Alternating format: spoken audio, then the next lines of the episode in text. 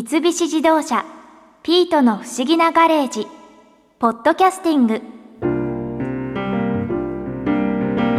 ロープウェイ旅行に行った時そこにあれば乗ったことはあるけどわざわざ乗りに行こうなんて考えたことなかったな。そう考えると日本全国のロープウェイを全部乗ろうと考えて実際にそれをやっちゃった鉄道評論家の中島誠さんってほんとすごい。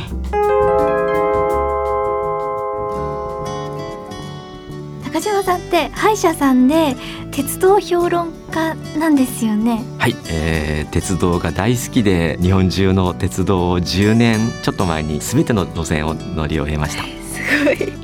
どうしてロープウェイの本を出されたんですか？その乗り終えた時にある方からロープウェイも鉄道の仲間なんだよ。ロープウェイとかゴンドラ乗ってないと鉄道は全部乗ったことにはなんないんじゃないのっていうようなことを言われましてああそうなんだ。ロープウェイっていうのも鉄道の仲間なんだ。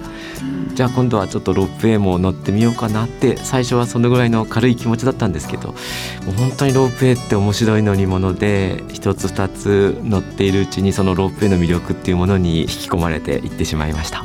ロープウェイも鉄道の仲間なんですか？そうなんです。鉄道っていうのは大きく言うと普通の鉄道ですね。それにあの路面電車とかゆりかもめとかそういうものを全部入ってるんです、はい、それと同時に策道引っ張る道っていうんですけれど、はい、ロープウェイとかゴンドラと呼ばれているものなんですけど、はい、それも鉄道の仲間に入っています策道ってちょっと聞いたことがそうですね。策道っていうのはあまり一般的な言葉じゃないんで一般にはロープウェイとかゴンドラというふうに言われていますね。吊るされてるものそうですそうです。えロープウェイゴンドラには自分には動力がないんですね。電車なんかと違って自分では動けない。ですからロープ動いてるロープを捕まったり離したりしながら進んでいく乗り物。あれ捕まったり離したりして動いてるんですそうなんですね。あのちょっと難しい話なんですけどロープウェイゴンドラには構想式と循環式っていうのがあるんですね。構想式っていうのは交わる走るって書くんですね、はい、これはあの山頂と山麓に車両が2台あって同時に上と下が発射するんですね、はい、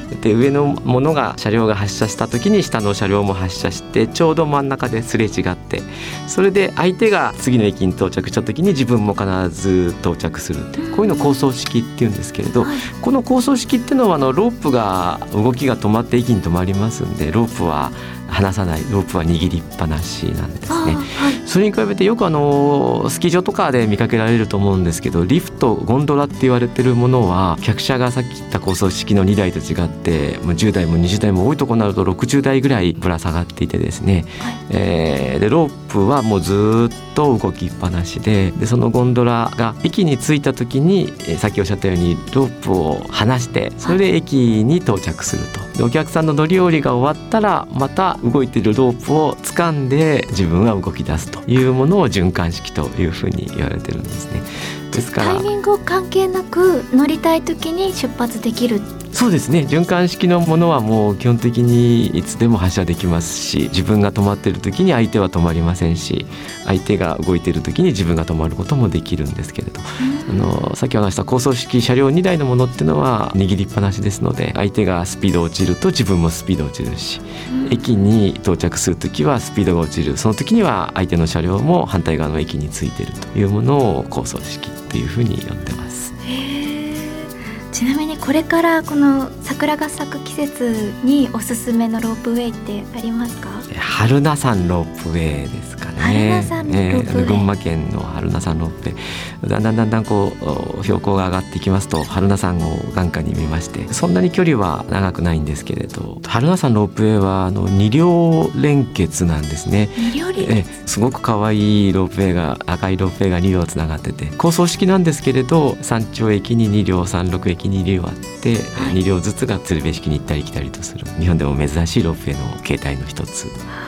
東京からもそんなに遠くないですしおすすめのロープウェイの一つです。車でも行ける。行けます。山麓駅まで手軽に行かれると思います。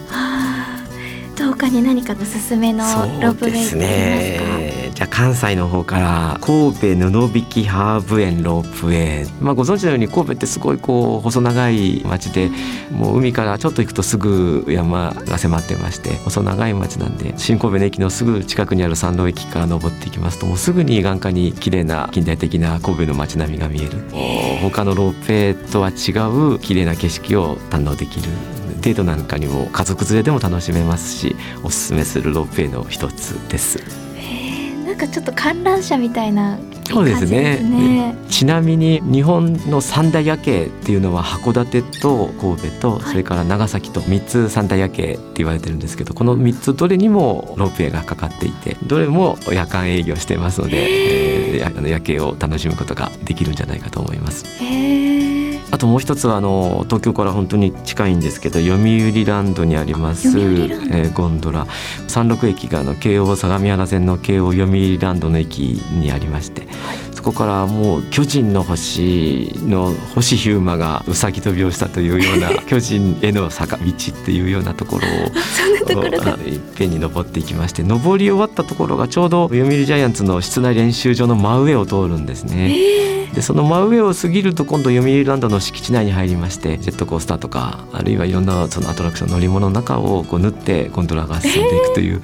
えー、本当に全長は1キロないんですけれどこちらも家族連れでも行っても楽しいですしデートスポットでも楽しいですし、はい、おすすめのロープウェイの一つです。でそのいろいろロープウェイがある中で一番標高の高いロープウェイって、えっと、岐阜県にある中央アルプス駒ヶ岳ロープウェイっていうところが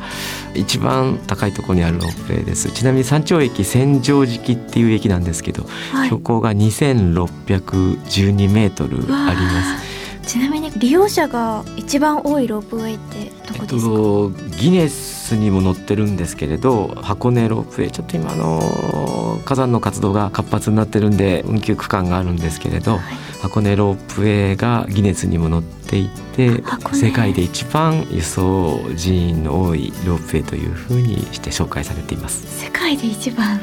すごいですよね。すごいですね世界にも結構ロープウェイってもちろんありますあります。大体冬季のオリンピックで活躍する国にはロープウェイが発達してるっていうふうに考えていただいていいんじゃないかな。ですからあのオーストリアとかですね。それからスイスとかフランスとかイタリアとかはロープウェイ先進国ですね、えー、ロープウェイ先進国。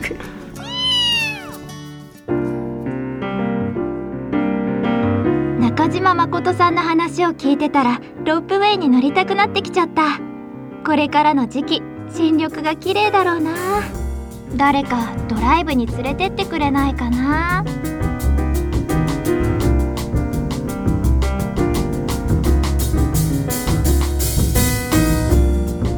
三菱自動車ピートの不思議なガレージポッドキャスティング。このお話はドライブアットアース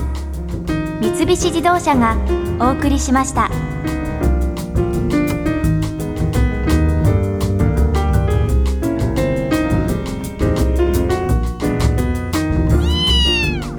こで耳寄りなお知らせです。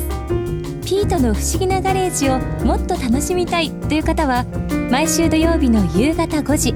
東京 FM をはじめお近くの FM 局で放送の三菱自動車ピートの不思議なガレージをお聞きください。外に出かけたくなるとっておきのお話満載でお届けしています。